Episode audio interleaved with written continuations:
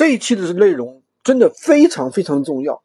大家一定要记得注意听，特别是闲鱼新手，可以先收藏起来，慢慢听。有一个粉丝跟我说，他有一个每天收入五百的一个爆款，他觉得呢，客户总喜欢问他一些问题，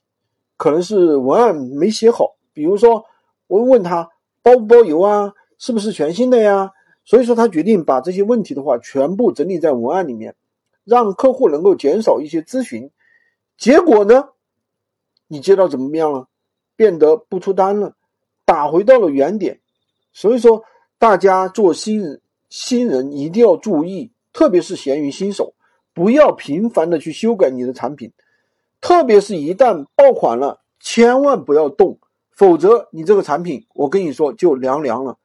但是呢，有时候我们 可能写的不那么完美，非改不可怎么办？比如说我们尺寸忘写了，重量忘写了，那我来告诉你一个小小的方法，一定要听好了，记得先点赞收藏起来，不要正用的时候就找不到了。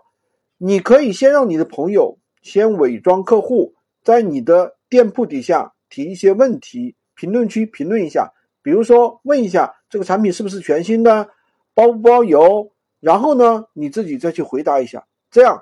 就达到了一举二得的一个目的，